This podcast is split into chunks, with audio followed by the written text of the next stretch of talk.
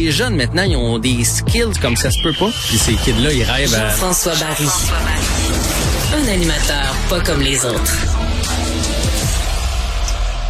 Jean-François, bonjour.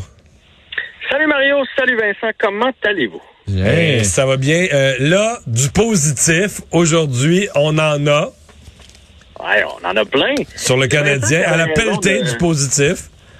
C'est Vincent qui avait raison de nous amener à euh, ramener à l'ordre. Il disait qu'on était un peu négatif. Effectivement, le Canadien qui est bien sorti hier. Puis moi, il y a quelque chose que je retiens des deux derniers matchs, parce que le Canadien a bien joué lors des deux Ouais, derniers ouais, matchs. ouais. Je pense que on aurait pu aller chercher des points contre les Kings. On a été encore plus... euh, On est allé chercher un point contre les Kings. On a trois points en Ah. quatre, là. ah, je veux dire, euh, tous les points. En fait, on Ouais, la victoire. de- La victoire. de plus, ouais, c'est ça. Mais ce que je retiens, c'est que c'est que ça prend l'étincelle. Tu sais, on en a parlé euh, match contre contre les Kings, que ça a pris ça a pris l'étincelle de Petzetta, même si c'était pas chic. Le reste que ça a soudé l'équipe. Et là, après ça, on avait de la vie, on avait des jambes. Mais ça a fait exactement la même chose hier. On jouait déjà une bonne rencontre.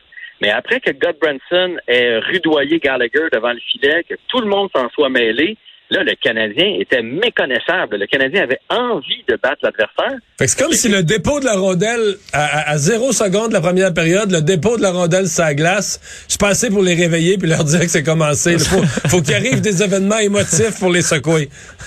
Ouais, ben c'est ça. Puis tu sais, je me suis, là, j'ai essayé de faire un peu de psychologie. Tu sais, est-ce qu'on est monté tellement dans un high dans les séries l'année passée qu'un petit match de, de jeudi soir, euh, bien normal, on a de la misère à, retrouver la même émotion parce qu'on s'entend que la ligne est mince dans la ligne nationale de hockey là, en- entre la victoire puis la défaite, entre euh, jouer à 75% puis jouer à 80 puis c'est ça qui fait toute euh, toute la différence.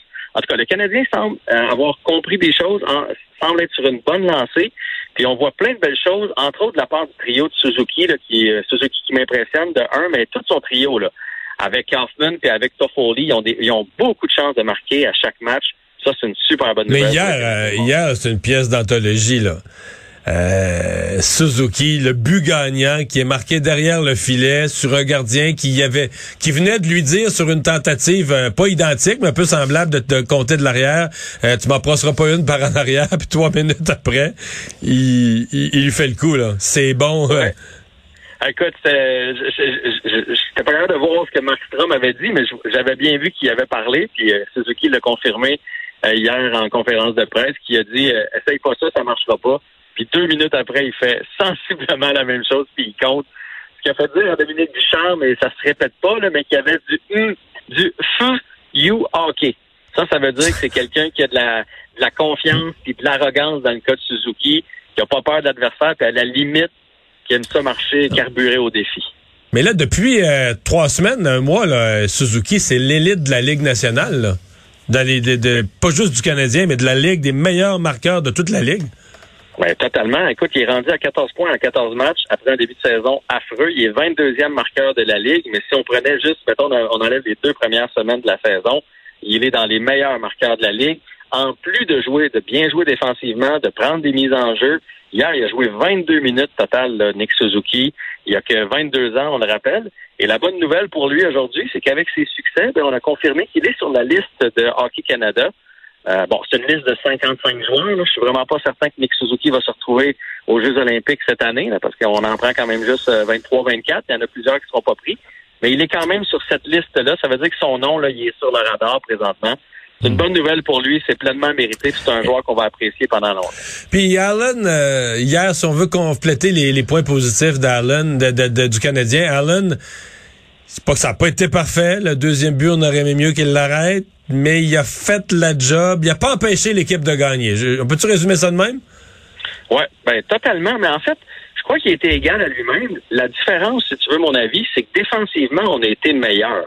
On n'a pas donné de grosses, grosses chances de marquer hier. Même le but de euh, sais, c'est un genou à terre et il réussit à mettre ça top net. À un moment donné, bon, le gars, il a du talent et il l'a fait, il l'a fait. Mais sinon, on- tu sais, hier, Romanov s'est pas mis dans le trouble. Euh, Charrot a joué une solide game. Ah oui. Euh, fait, fait euh, tout s'est placé en défensive. Fait que c'est sûr qu'il y a des gardiens de Ligue nationale même Jake Allen, si tu donnes pas de 2 contre 1, de 3 contre 2, de grosses chances de marquer dans l'enclave, il va faire les arrêts. L'horaire du Canadien, quand même, euh, va être assez intense dans les prochains jours? Oui, mais je, écoute, je pense qu'on a trouvé quelque chose. Fait que j'ai quand même espoir que le Canadien euh, joue du bon hockey. Je veux juste mettre euh, tout le monde en garde du match contre les Wings. Les Wings, ça fait deux fois qu'on les qu'on les bat. Ils vont nous attendre de pied ferme. Mais il faut pas oublier qu'eux autres, ils ont Tyler Bertuzzi, qui était pas là lors des deux matchs à Montréal. Il n'a pas le droit de venir au Canada. Exactement. Il est pas vacciné, lui. Fait qu'il n'a pas le droit de venir au Canada.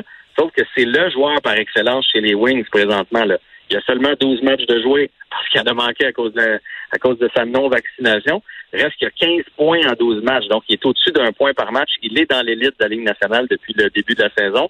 Fait que c'est sûr que si tu ajoutes lui sur l'avantage numérique puis lui sur la première ligne, ça change la formation des Red Wings de Détroit, fait que ça va être à surveiller. Mais là, le voyage, le voyage, c'est quand même, c'est trois matchs en quatre soirs, euh, Détroit, Boston, un jour de repos, New York Rangers.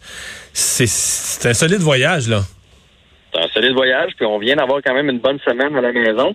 Et là, la question se pose. Est-ce que tu mets Allen contre Détroit, puis tu vas, tu t'assures d'aller chercher le match contre, euh, contre les Red Wings, quitte à perdre celui contre les Bruins avec Montembeau? Ou tu donnes deux jours de congé à Allen, tu fait affronter la meilleure équipe, les Bruins, et tu donnes le départ des Wings à Montembeau. Je suis pas sûr de suivre ton raisonnement, là. C'est comme si tu présumes que le soir, comme Montembeau garde les buts, on perd. Ben, je présume pas, mais il, m'inspire pas confiance. Je sais pas pour vous autres, là, mais moi, quand je le vois à la télé, à chaque fois, je fais « OK, il a arrêté. Ah, ben oui, c'est correct. » lors du dernier départ, il m'a fait mentir, il était bien bon, mais mais visiblement, je suis pas tout seul à pas avoir confiance parce que le Canadien ne le met pas dans le filet, on va se le dire.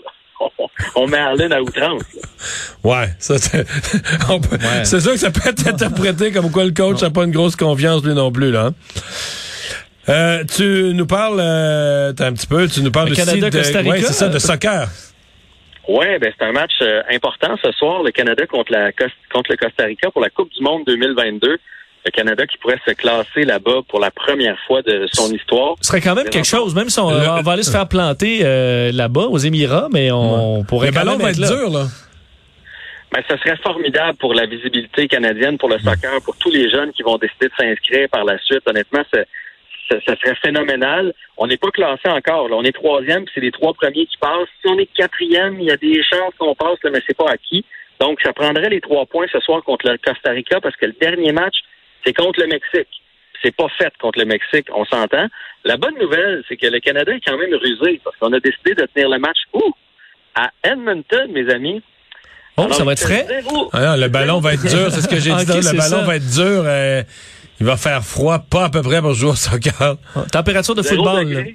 Oui, moins 8 température ressentie. Et on s'entend que les Canadiens sont plus habitués à jouer dans des températures comme celle-là que les, que les Costaricains. Ouais, donc, comme ça. Euh, donc, je pense qu'on a, on a été fin renard là-dessus. Mmh. Ouais, mais euh, c'est... Euh, le Canada, c'est dans, le soccer quand même féminin peut-être encore un peu plus, mais le Canada apparaît à l'échelle mondiale. Le Canada, comme on dit, en anglais on dirait le Canada pop là, sur la scène mondiale. Ben, c'est un accomplissement en soi. Puis on a un des meilleurs joueurs au monde présentement, Alfonso Davies, qui joue pour le Canada. Euh, qui est un gars natif d'Edmonton qui revient à la maison ce soir et qui est connu sur la planète soccer à travers le monde. Et il joue pour le Canada. Fait que ça se développe à, à surveiller. Hey, bonne fête de semaine, Jean-François. Salut. Au revoir.